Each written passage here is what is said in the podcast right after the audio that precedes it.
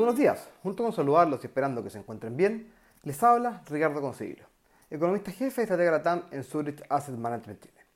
Hoy voy a comentarles acerca de los últimos datos económicos en China y sobre nuestra asignación táctica de activos para el mes de septiembre. En China, los datos de actividad económica han continuado sorprendiendo al alza, impulsando los mercados financieros y el precio de los commodities. El renminbi ha continuado apreciándose y lo que va del tercer trimestre se ha apreciado más de un 4%, alcanzando niveles de 6,78 yuanes por dólar, su mejor nivel del año y desde agosto del año pasado. Por su parte, la bolsa china, luego de caer en los primeros días del mes en línea con el resto de los mercados financieros, ha mostrado una recuperación durante esta semana. En lo que va del tercer trimestre, la bolsa china ha tenido una rentabilidad de 12,6%. Respecto a los datos económicos, como señalamos, han sorprendido al alza. En la última semana tuvimos datos de ventas del retail, que en agosto mostraron por primera vez en este año cifras de crecimiento año contra año positivas.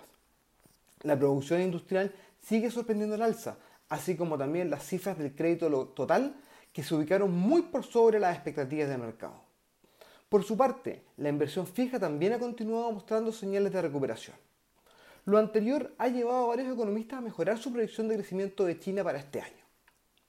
En este escenario de mejor desempeño económico, el precio del cobre ha alcanzado su nivel máximo del año. Este mejor escenario internacional, junto con las ventas de dólares que ha realizado el Ministerio de Hacienda, han apreciado el peso chileno en las últimas jornadas.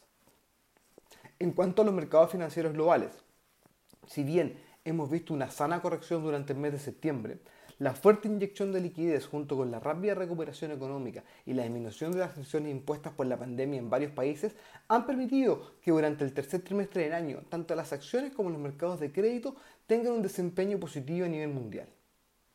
Estimamos que esta liquidez se mantendrá por un periodo prolongado de tiempo y seguirá siendo el principal driver para los distintos activos.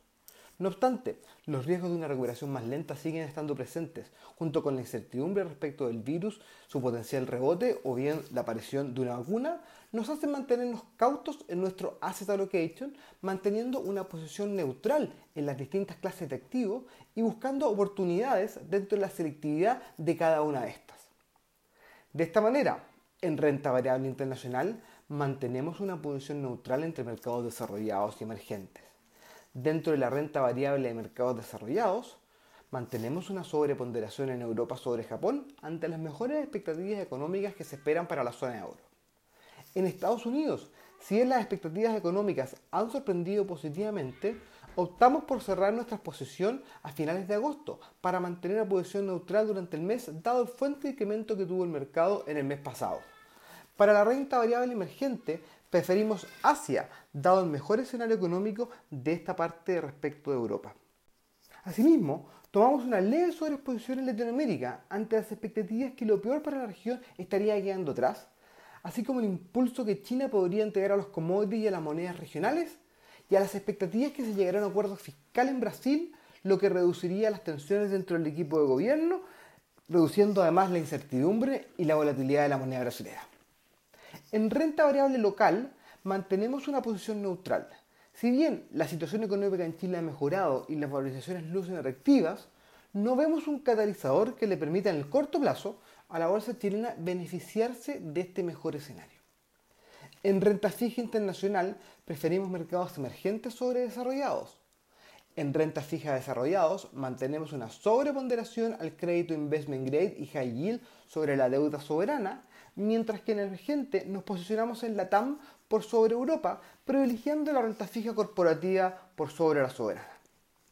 En Chile mantenemos una sobreponderación en la parte media de la curva, la que es financiado por instrumentos menores de un año, en donde no vemos la existencia de mayor valor dado el actual nivel de tasa de política monetaria, el que esperamos se mantenga por un periodo prolongado de tiempo en sus niveles actuales. Asimismo, en la parte media de la curva, preferimos posiciones indexadas a inflación sobre bonos denominados en pesos. En el día de hoy, el foco estará puesto en el mensaje que entregará la Reserva Federal de Estados Unidos en su reunión de política monetaria que se realizará esta tarde. Esperamos que este comentario haya sido de su interés y recuerden que pueden encontrar todo acerca de nuestros productos y fondos en nuestro sitio web zurich.cl. Muchas gracias y que tengan unas muy felices fiestas.